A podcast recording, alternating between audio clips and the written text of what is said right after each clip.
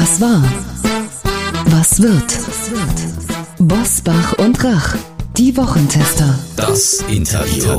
Powered bei Redaktionsnetzwerk Deutschland und Kölner Stadtanzeiger. Und hier sind die Wochentester. Wolfgang Bosbach und Christian Rach. Hallo und herzlich willkommen im Wochentester Club. Christian Rach hier aus Hamburg. Hallo auch von Wolfgang Bosbach aus Bergisch Gladbach. Sie hören eine Interviewfolge der Wochentester mit der CDU-Wirtschaftspolitikerin Julia Klöckner. Was sie gegen den Absturz der deutschen Wirtschaft plant und ihr Beitrag gegen die Politikverdrossenheit im Land jetzt in dieser Folge. Heute zu Gast bei den Wochentestern Julia Klöckner.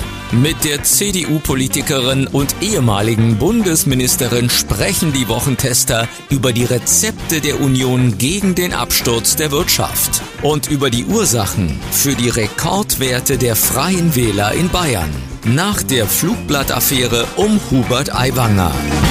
Es vergeht keine Woche ohne neue Hiobsbotschaft aus der deutschen Wirtschaft. Hinzu kommt, mehr als zwei Drittel der Deutschen sind unzufrieden mit der Arbeit der Ampelregierung. Trotzdem kann die Union davon nicht profitieren und die AfD legt leider weiter zu. Welches Rezept sie für den Aufschwung hat und ob ihr die Anti-Establishment-Stimmung im Land Angst macht, das besprechen wir mit der wirtschaftspolitischen Sprecherin der Unions-Bundestagsfraktion, Julia Klöckner. Herzlich willkommen bei den Wochentestern. Guten Morgen. Frau Klöckner, obwohl sein Verhältnis zum Antisemitismus aus der Sicht vieler Beobachter weiterhin ungeklärt ist, profitiert Hubert Aiwanger von der Flugblattaffäre. Seine freien Wähler liegen in Bayern auf dem Rekordhoch von 17 Prozent, während die CSU verliert. Wird heute in der Politik belohnt, wer maximal unangepasst ist und gegen das Establishment wettert? Belohnt würde ich nicht sagen. Ich habe den Eindruck, dass viele Bürger solche moralischen Doppelstandards leid sind. Um es klar zu sagen, dieses Pamphlet, menschenverachtend, antisemitisch, geschichtsvergessen, das ist unter aller Würde, unter jedem Standard. Dass jetzt nach rund 40 Jahren einem ehemaligen Lehrer, aktives SPD-Mitglied im Wahlkampf einfällt, jetzt sich darüber zu empören, das ist etwas auffällig. Und wenn man sieht, wie die Süddeutsche Zeitung mit dieser Geschichte schon in der Anklage, in der de facto, im Indikativ umgegangen ist und dass die Erklärung von Herrn Aiwanger erst nach der Bezahlschranke zu lesen war, da haben Bürger so ein Gespür dafür, naja, als Joschka Fischer einen Polizisten, und da gibt es Bilder, fast halt totgeschlagen hatte und Steine geworfen hatte, äh, da gab es weder Demut, da gab es weder ein Verurteilen, sondern da hat man gesagt, naja, heute ist er Außenminister, das kann man ihm nicht mehr vorwerfen. Mir liegt fern, Herrn Aiwanger zu verteidigen. Ich habe auch über ihn wirklich meine Meinung zu verschiedenen Verhaltensweisen. Aber ich glaube, das ist eine der Erklärungen, dass das, was ähm, im politischen Establishment, im Übrigen auch bei den Medien, ich sage jetzt mal, als Standard gilt und äh, was man den Bürgern sonst äh, versucht zu verbieten, dass das sich irgendwie erkämpft wird, um zu zeigen, denen zeigen wir es jetzt mal da oben. Ein Gegenbeispiel zur Krawallpolitik. NRW-Ministerpräsident Hendrik Wüst ist zweitbeliebtester Politiker im Land hinter Verteidigungsminister Boris Pistorius. Beide gelten eher als ruhig an der Sache orientiert, nicht allzu kantig. Wie erklärst du dir diesen Erfolg? Ja, in der Beschreibung, dass sie einfach auch sympathisch unaufgeregt sind und ihre Arbeit machen. Jetzt muss man natürlich sagen, dass ähm, das Wohlwollen von Bevölkerung häufig auch eine sehr kurze Dauer hat. Schauen wir uns mal äh, Robert Habeck an. Also da bekamen ja viele, als, als sie Robert sahen, Tränen in die Augen, wuschelige Haare, ganz sympathisch. Man konnte ihm beim Denken zuhören, er ringt. Ähm, und er ist so massiv abgestürzt äh, in der Beliebtheit. Ähm, das ist schon sehr, sehr volatil. Also bis äh, der erste Skandal oder die ersten großen Hindernisse für Herrn Pistorius kommen oder bis in Nordrhein-Westfalen ähm, die Grünen ähm, noch massiver quer im Stall stehen und Hendrik Wüst sich mit ihnen anlegen muss. Also ich sag mal, das ist nicht gebucht von Ewigkeitsdauer. Aber nichtsdestotrotz, die beiden Typen Hendrik Wüst und äh, Boris Pistorius sind welche, die jetzt nicht jeden Morgen aufstehen und sagen, wen brülle ich jetzt als erstes mal an. Und das nimmt man ihnen ab und gutiert es auch. Aber trotzdem muss man natürlich noch ein bisschen da dranbleiben.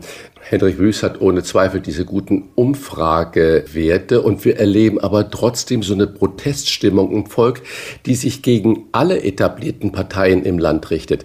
Da wird neben der Ampel auch die CDU in Haftung genommen, während äh, die Zustimmung für die AfD steigt. Kann die CDU nicht vom Ampelfrust äh, profitieren oder ist das Vergangenheitsbewältigung, was die Menschen jetzt die CDU abstrafen? Was macht Ihre Partei denn falsch, Frau Glöckner? Also ich würde mich auch total freuen darüber, wenn diese Ampelpolitik, die ja zu solchem Frust auch führt und Kellertiefstwerte hat bei der Zustimmung, wenn die bei uns auf, äh, einzahlen würde. Tut es aber nicht.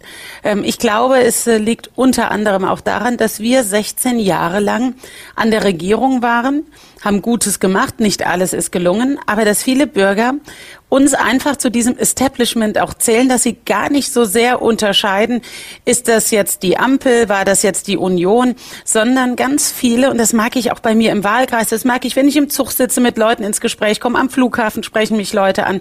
Die sind alle ganz froh, wenn sie einen treffen, sagen, finden wir toll, dass Sie da aktiv sind, Frau Klöckner. Ähm, wir wählen aber diesmal die AfD. Und das ohne rot zu werden, sagen die, und auch ohne, dass es mit Scham behaftet ist. Und wenn ich dann frage, wie kommen Sie denn darauf? Was wollen Sie denn mit der AfD? Die wollen aus der EU austreten, die wollen aus der NATO raus. Ähm, ähm, sagen wir, frauenförderlich sind die auch nicht unterwegs.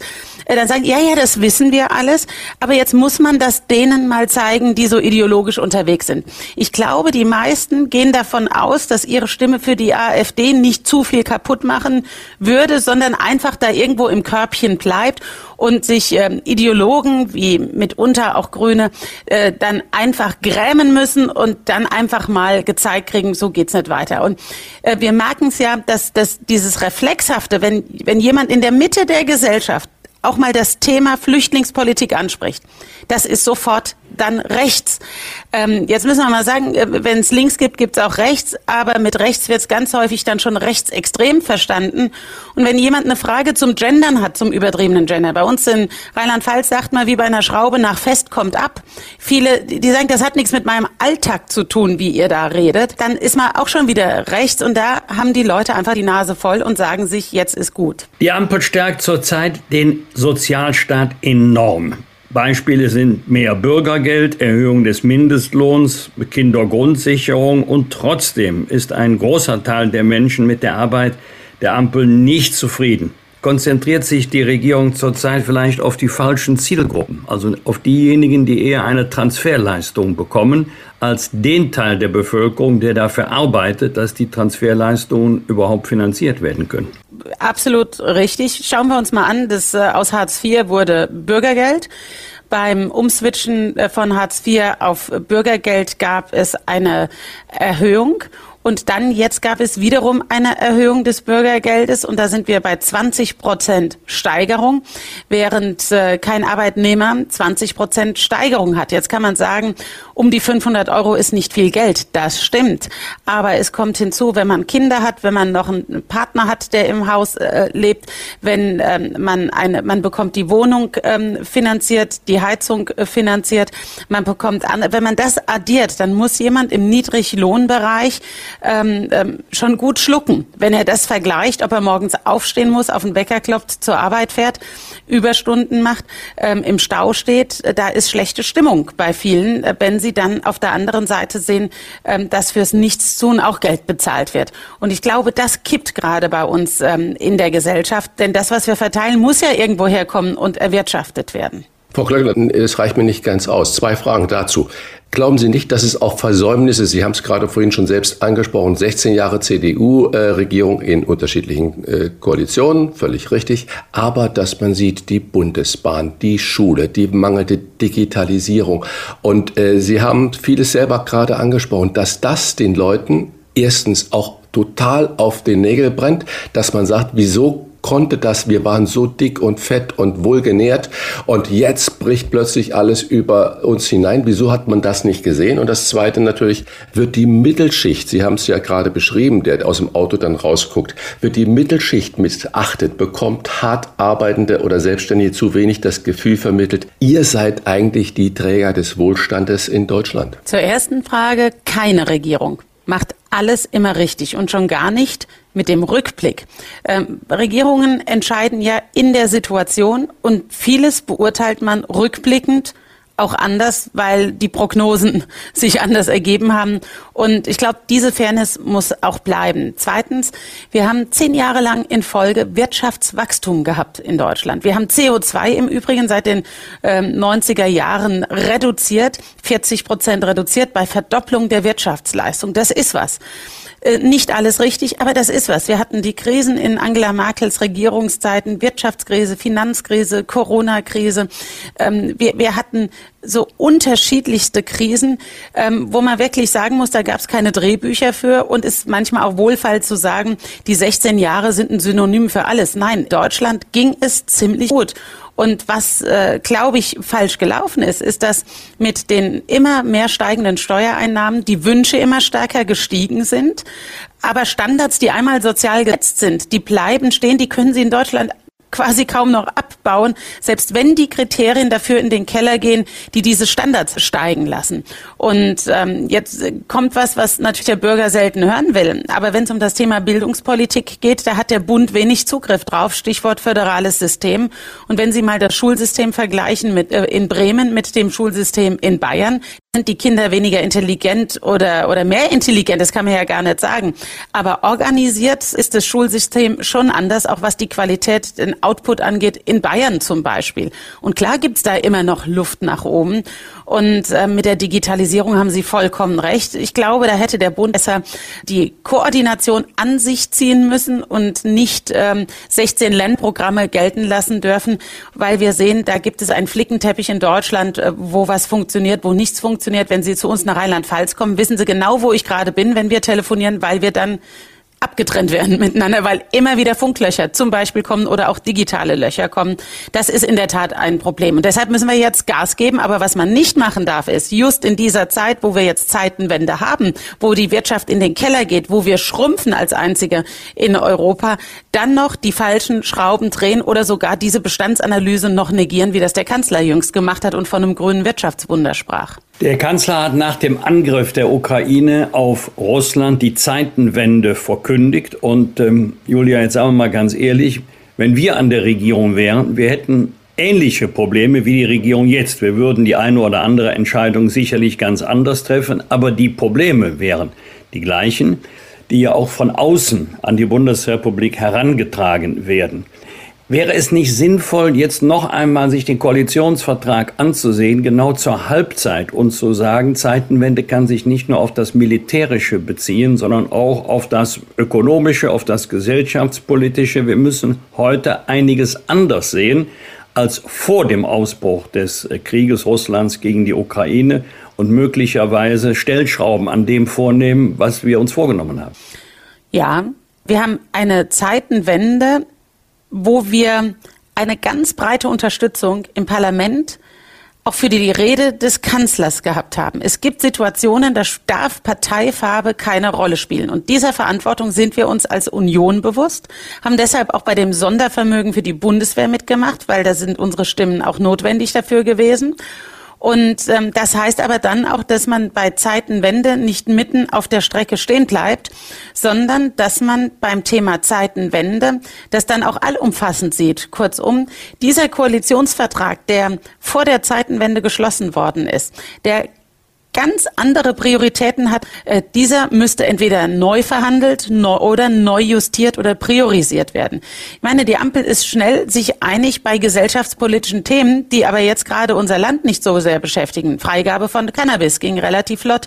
Selbstbestimmungsgesetz, dass man das Geschlecht einmal im Jahr ähm, ähm neu eintragen lassen kann. Das sind Dinge, äh, da sage ich sehr klar, äh, das ist nicht die Priorität unserer Bevölkerung, sondern da geht es eher darum, wie kann ich den Arbeitsplatz und den Wirtschafts- und Industrie Industriestandort hier in Deutschland sichern. Dann lassen Sie uns da kurz drüber sprechen. Es vergeht ja keine Woche ohne neue Negativmeldungen zur Konjunktur. Viele Experten sind sich einig, die Lage ist ernst. Sie haben es gerade auch geschildert, wir sind Schlusslicht in Europa. Was würden Sie denn jetzt tun? Sie sind ja auch wirtschaftspolitische Sprecherin äh, der Unionsfraktion. Um die Wirtschaft konkret zu stärken, reicht dieses zum Wachstumschancengesetz, das für der Ampel man muss ja sagen, mühevoll beschlossen wurden, reicht das aus? Oder was würden Sie jetzt tun, wenn Sie heute jetzt sagen können, das, das, das ist die Maßnahme?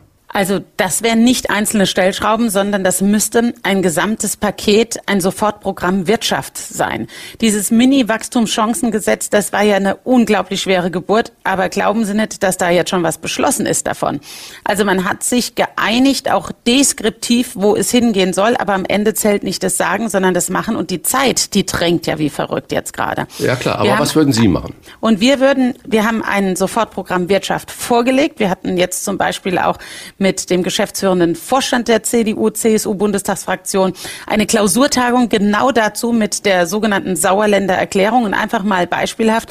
Wir müssen das Thema Super- und Turbo-Abschreibungen jetzt sofort nutzen. Das heißt, dass Investitionen, die hier getätigt werden, für die Zukunft des Wirtschaftsstandortes sich auch lohnen. Dann zum Beispiel Verlustrechnung. Jetzt hat Herr Lindner vorgeschlagen, in die Corona-Jahre zu gehen, Verlustrechnung, Gewinn-Verlustrechnung zu machen. Das ist aber eigentlich verpufft das, weil wir in der Corona-Zeit diese Verlustrechnungen schon hatten. Also müsste man fünf bis sieben Jahre zurückgehen. Wir bräuchten eine Flexibilisierung in der Arbeitszeit. Ähm, die EU erlaubt uns eine Wochenhöchstarbeitszeit, inklusive natürlich Arbeitnehmerschutz. Deutschland macht aber die Tageshöchstarbeitszeit. Das ist eine mangelnde Flexibilisierung. Wenn wir weitergehen, das Thema Dokumentation, Bürokratie, ähm, schauen wir nur mal diese sogenannten A1-Bescheinigungen, wenn jemand äh, in europäische Ausland als Arbeitnehmer reist, da muss man einen eigenen Mitarbeiter nahezu für abstellen in Betrieben. Die Genehmigungsverfahren dauern zu lang. Wir müssten umswitchen von dem Warten auf eine Genehmigung auf eine Genehmigungsfiktion. Also wenn eine Behörde bis zum gewissen Zeitpunkt nicht entschieden hat, gilt ein Antrag als genehmigt. Wir müssen die Lohnnebenkosten deckeln auf 40 Prozent, so wie wir das in der vergangenen Legislaturperiode gemacht haben. Wir sind jetzt bei 41, 50 Prozent. Das macht Arbeit in Deutschland viel teurer und deshalb wettbewerbsunfähiger. Also das ist ein ganzes Maßnahmenbündel und natürlich muss Energie günstiger werden. Ähm, hier wurde künstlich durch das Abschalten der Kernkraftwerke wurde die Energie verknappt, die Abhängigkeit vom Ausland erhöht, die Preise sind gestiegen und wir importieren so viel Energie wie selten zuvor oder wie nie zuvor. Und äh, das ist nicht nur psychologisch ein Problem, sondern das ist de facto, wenn man in den Geldbeutel schaut, ein Problem, auch für die deutsche Wirtschaft. Gerade deine Heimat Rheinland-Pfalz, dein Wahlkreis rund um Bad Kreuznach ist ja nicht bekannt für Großindustrie, sondern eher für kleinere mittelständische Betriebe, für Familienbetriebe. Worunter leiden die zurzeit am meisten? Auch ein Strauß. Ähm, es ist einmal mangelnde Arbeits- und Fachkräfte, also offene Stellen, durchaus Aufträge, die noch nicht abgearbeitet sind, gerade im Handwerkerbereich, großes Problem. Ähm, zweiter Punkt, Inflation, steigende Materialkosten, ähm, hohe Energiekosten und natürlich gerade die mittleren, die kleinen Betriebe, Stichwort, wenn wir uns mal das äh, Lieferketten-Sorgfaltspflichtengesetz anschauen, äh, Dokumentation, Dokumentation und nochmal Dokumentation. Auch selbst wenn sie de facto äh, auf, auf Grundlage des Gesetzestexts nicht runterfallen würden, sie fallen aber jetzt mittlerweile drunter, weil Großkonzerne natürlich vieles auch abdrücken auf kleinere Unternehmen. Kurzum, die brauchen brauchen einfach Luft zum Atmen und dass ihnen etwas von ihrem Geld, was sie erwirtschaften, auch bleibt und ähm, dass auch Arbeitsmarktregelungen ähm, ähm, nicht so starr sind, denn je kleiner der Betrieb, umso flexibler muss er ja auch sein und agieren können. Sie haben vorhin so schön erzählt, wenn Sie im Flughafen sind oder im Zug sitzen, werden Sie von vielen Menschen angesprochen, die dann das Gefühl haben, Mensch, endlich treffe ich mal jemand, mit dem ich da reden kann und die sagen Ihnen dann einfach so ins Gesicht, ja, aber das nächste Mal, da wählen wir dann die AfD. Wie und wo kann man denn diejenigen inhaltlich erreichen, die Wut haben oder die mm. den Mut verloren haben? Also wir müssen ja auch mm. Mut haben und die kein Vertrauen mehr haben, dass die Politik ihre Probleme wirklich löst oder anpackt. Jeder sieht das ja individuell für sich in seinem kleinen, intimen Kreis. Ja, also ich glaube, das Allerwichtigste ist erstmal Empathie und Augenhöhe und nicht von oben herab die moralische Keule, weil dann macht jeder dicht, geht der Rollladen runter. Äh, ich glaube, das ist ein ganz ähm, wichtiger und, und entscheidender Punkt. Der zweite Punkt ist inhaltlich sich mit Punkten auseinanderzusetzen. Ich mag immer wieder, wenn man das Thema EU und NATO zum Beispiel anspricht, ähm, wo ja wirklich die, die AfD eine destruktive Haltung hat und man sich dann auch wirklich bemüht, dazu ins Gespräch zu kommen dass einige ins Nachdenken kommen. Also nicht übers Internet werden wir das schaffen, sondern wir müssen die Leute treffen. Wir müssen bereit sein, wieder, ich sage jetzt mal, back to the roots, zurück in die Gespräche vor Ort zu gehen. Ich mache Bürgersprechstunden mittlerweile auf dem Marktplatz bei mir im Wahlkreis. Das heißt, wir sind verschiedene Wochenmarken, da ist angekündigt, da komme ich mit meinem Schirm, da steht was drauf, da haben wir einen Korb von Äpfel stehen, da gibt's einen Kaffee zu trinken und die Leute kommen unangemeldet, können die beim Vorbeischlendern bei mir stehen bleiben und mittlerweile erleben wir es, dass sich da Trauben von Leuten bilden, die miteinander plötzlich reden oder die in dem großen Kreis mich was fragen und plötzlich so ein Pop-up äh, Bürgergespräch stattfindet. Das kann ich natürlich jetzt nicht 80 Millionenfach machen, aber ich glaube, wir müssen da wieder wirklich ran, dass wir greifbarer sind. Darf ich kurz eine Nachfrage äh, stellen? Ihr Landtagskollege in Thüringen von der CDU, der hat Ihre Fraktion da einen Eintrag äh, eingebracht in den Landtag, doch die Grunderwerbssteuer zu senken, der nur dann eine Chance hat, wenn die FDP und auch die AfD mitmacht. Er hat das gut begründet, warum er glaubt, dass das Senken der Grunderwerbssteuer denn äh, jetzt in dieser Zeit äh, wirklich zuträglich wäre, Bauwirtschaft. Und Sie haben die Probleme schon angemacht. Sofort kommt natürlich von SPD, den Grünen und so weiter Gegenwind. Wie kann man so einen Antrag einstellen, einbringen, weil man doch weiß, dass er nur eine Chance hat, wenn die AfD zustimmt. Das sabotiert doch jegliche Oppositionsarbeit oder jeglichen Fortschritt, wenn man sogar eigene Anträge nicht mehr einbringt, um nicht in den Verruf zu kommen, dass die AfD da zum Beispiel Ja zusagt. Ist nicht das auch ein Punkt, was viele Menschen draußen im Land so frustriert, dass man sagt, ja, spinnen die denn? Ich weiß jetzt gar nicht, ob so viele Menschen im Land äh, die Einzelvorgänge auch jeden Tag ähm, da vor Augen haben, wie Parlamentarismus dann, äh, sagen wir mal, im Werkskeller dann auch abläuft. Aber ich meine, äh, da entblödet, also Entschuldigung, aber entblödet sich die SPD ja selbst. Also sie glaubt, ähm, durch so eine Drohung eine Opposition mundtot machen zu können. Also die SPD könnte ja auch diesem guten Vorschlag zustimmen dann wären die Stimmen der AfD ja gar nicht notwendig. Also am Ende ist es doch so, man kann doch als Opposition nicht seine Arbeit einstellen ähm, und eigene Vorschläge machen, weil das wäre ja dann der nächste Vorwurf, ihr macht ja keine eigenen Vorschläge, wenn es droht, dass die AfD einen guten Vorschlag auch für gut befindet. Es ist ein Unterschied, ob eine Union einem AfD-Vorschlag zur Mehrheit verhilft oder ob sie nicht verhindern kann, dass auch die AfD ihrem Vorschlag zustimmt. Im Deutschen Bundestag ist es so, dass die AfD sogar schon Grünen Anträgen oder FDP-Anträgen zugestimmt hat oder sogar linken Anträgen zugestimmt hat. Also man kann sich äh, ja auch nicht erwehren, dass sie zustimmen, aber ich kann auch nicht immer nur sagen, ich bringe nur die Anträge ein, die niemals Erfolg haben werden. Also das wünscht sich eine Regierung, egal welche Farbe sie hat, aber das ist ja dann keine Demokratie mehr. In der AfD gibt es zweifellos stramme Rechtsextremisten und auch Nazis. Aber ich bin weit davon entfernt zu sagen, alle Mitglieder kann man da einsortieren oder alle Wählerinnen und Wähler denken ebenso. Aber die meisten wählen, oder viele jedenfalls, werden nicht aus einer rechtsextremistischen Überzeugung, sondern aus Frust AfD wählen oder bei demoskopischen Umfragen zur AfD stehen. Deren Politik würde aber, so Marcel Fratscher, mit dem haben wir das in einer der letzten Folgen gesprochen, den eigenen Wählerinnen und Wähler der AfD schaden, denn die politischen Forderungen der AfD sind oft im Widerspruch zu dem, was sich deren Wählerinnen und Wähler von der Politik wünschen. Warum wird dieser Widerspruch von etwa 20 Prozent der Deutschen nicht erkannt? Ja, weil es in erster Linie gar nicht darum geht, sondern es geht bei den allermeisten erstmal um Protest gegen das, was jetzt gerade gilt und was eine Mehrheit gerade durchsetzt, mitunter sogar durchdrückt, Stichwort Heizungsgesetz. Weil es erstmal um den Protest geht. Für das andere, sich dann kritisch damit auseinanderzusetzen, braucht man natürlich dann wiederum auch ähm, nicht nur die Bereitschaft, ähm, sich damit auseinandersetzen zu wollen, sondern auch die Relevanz. Weil ganz viele sehen die AfD erstmal noch gar nicht in der Relevanz einer Regierung, dass das, was sie verkündet, dann im Übrigen auch machen würde und dann einem selber schaden würde. Also ich glaube, das ist diese Zweierstufung in dieser Frage. Wenn das so ist, dann muss man natürlich sagen, warum nutzt denn die CDU, jedenfalls wenn man den Umfragen glauben kann und die Stimmung so sich anguckt, diese, ich würde mal sagen, äh, schon große Chance im Moment nicht. Das, die Reputation der Ampel ist äh, absolut im Keller. Sie haben es vorhin selber beschrieben.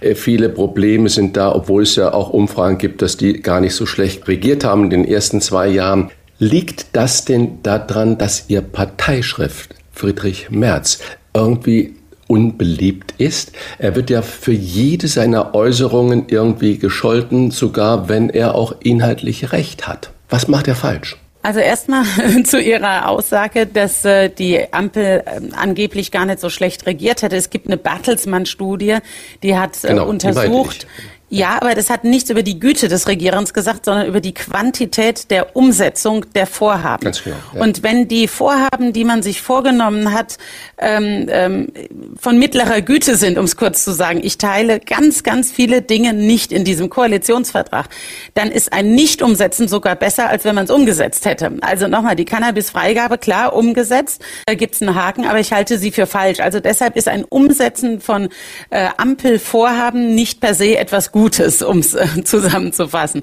Das ist das eine. Der zweite Punkt ist, die Union hat nach aktuellen Umfragen, ich bin damit nicht zufrieden mit der Höhe der Umfragen, nicht, dass wir uns da falsch verstehen, aber wir haben ähm, so viele Stimmen laut Umfragen wie SPD und Grüne zusammen. Also auch um da die Relation nochmal festzuhalten. Und jetzt geht es um ähm, den Parteivorsitzenden.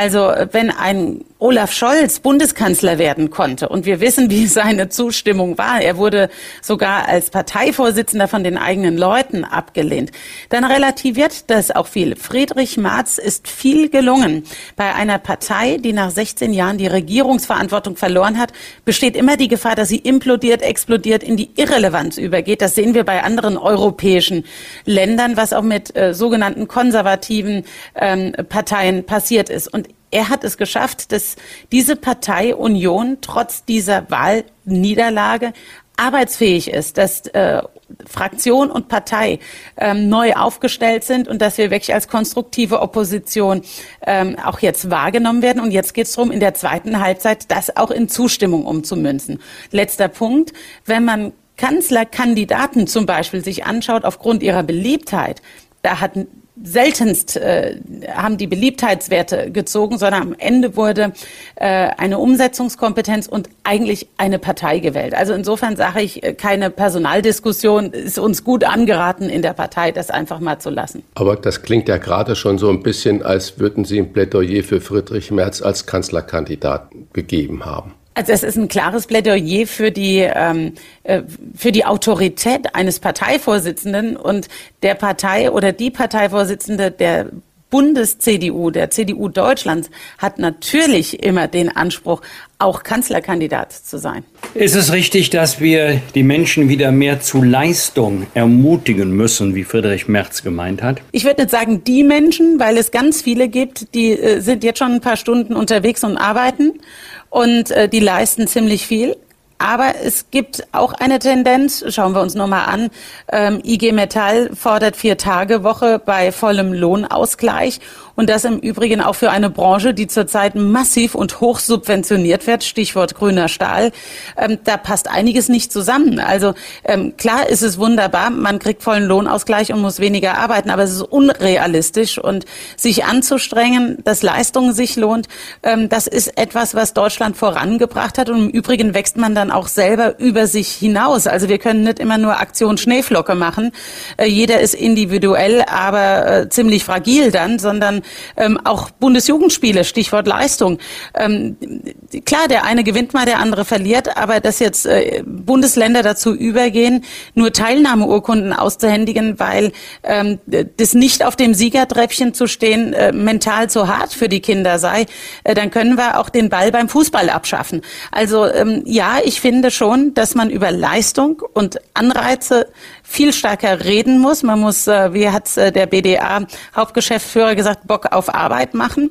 Ähm, das ist äh, nicht rechts oder links, auch wenn das von vielen dann wieder vorgeworfen wird, das sei reaktionär. Ähm, ich finde es ganz wichtig, sich auch vor Augen zu führen, dass eine neue Generation natürlich neue Ansprüche hat. Das mag ich auch, wenn ich Bewerbungsgespräche führen, Work-Life-Balance. Aber ich sage, zu Work-Life-Balance gehört halt auch ein bisschen Work, ehrlich gesagt. Und wenn man im Vorstellungsgespräch erstmal abcheckt, äh, wie viele Tage der Woche man eben nicht ins Büro kommen müssen sollte, ähm, dann kippt sowas irgendwann. Oder man muss sehr klar machen, gut, freie Entscheidung, weniger arbeiten, aber dann gibt's halt auch weniger ähm, ähm, Leistungen dafür, beziehungsweise auch weniger, was man rauskriegt.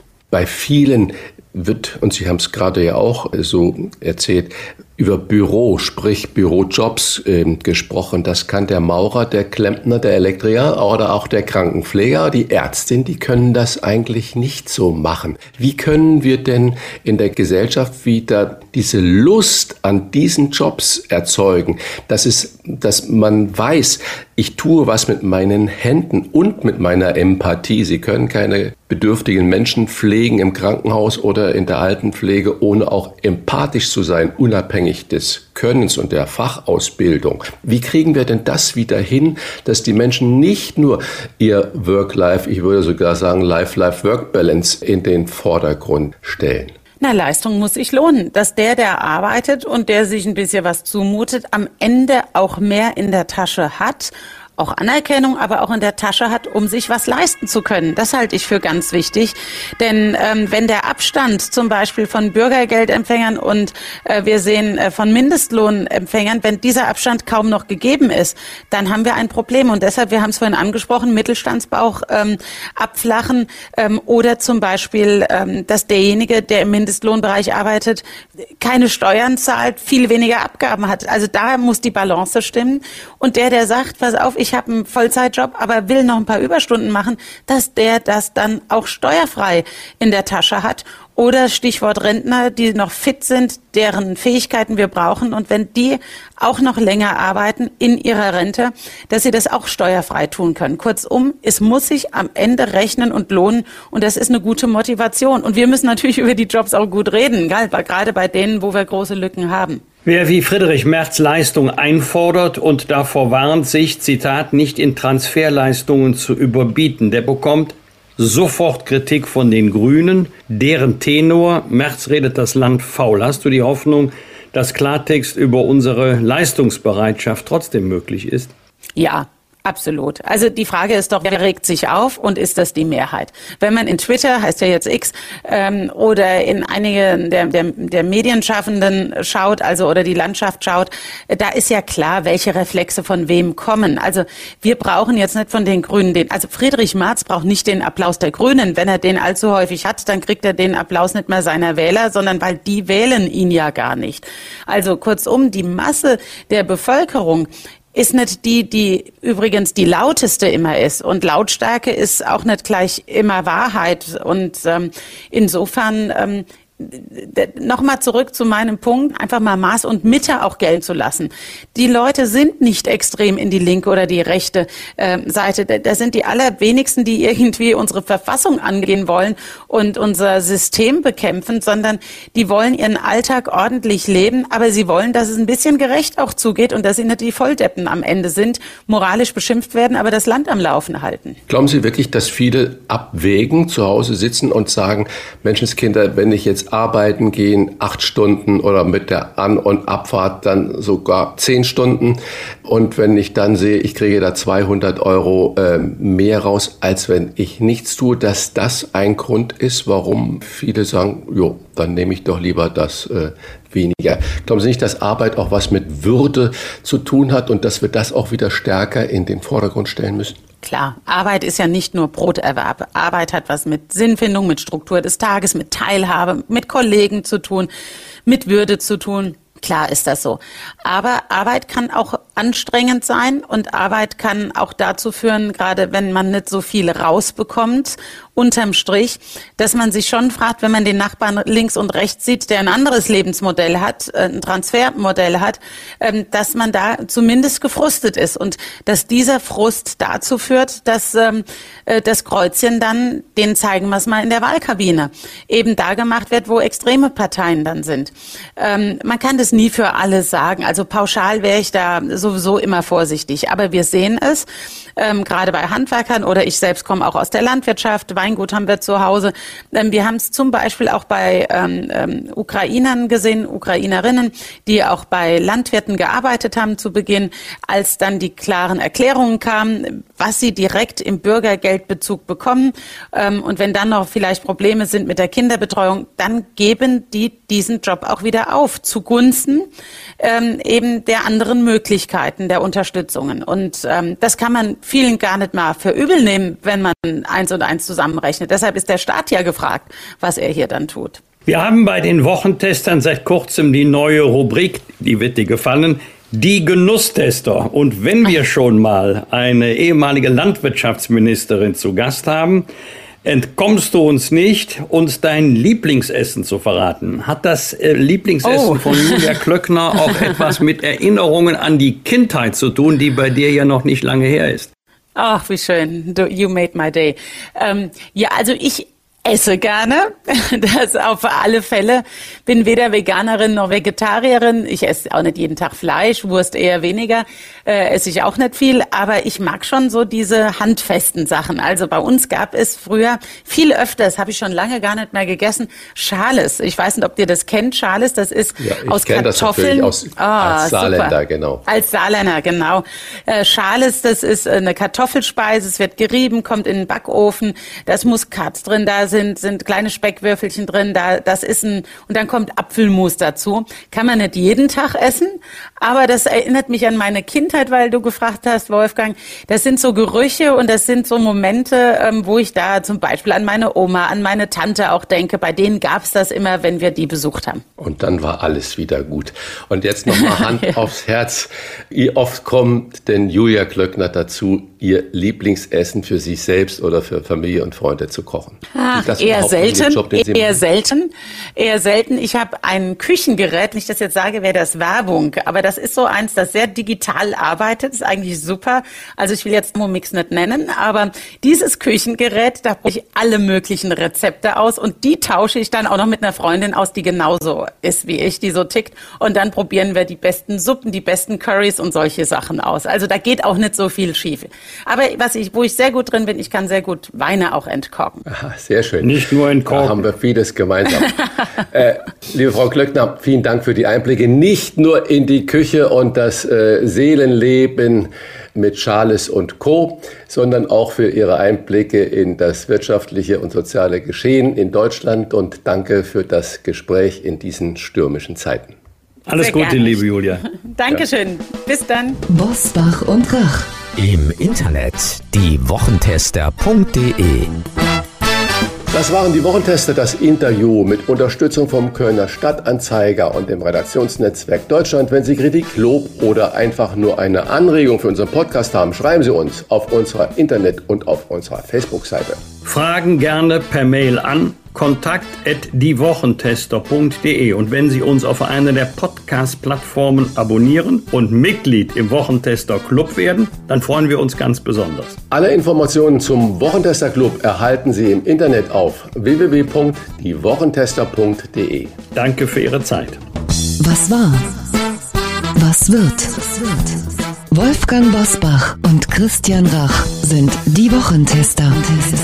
Ein Maßgenau Podcast. Powered bei Redaktionsnetzwerk Deutschland und Kölner Stadtanzeiger.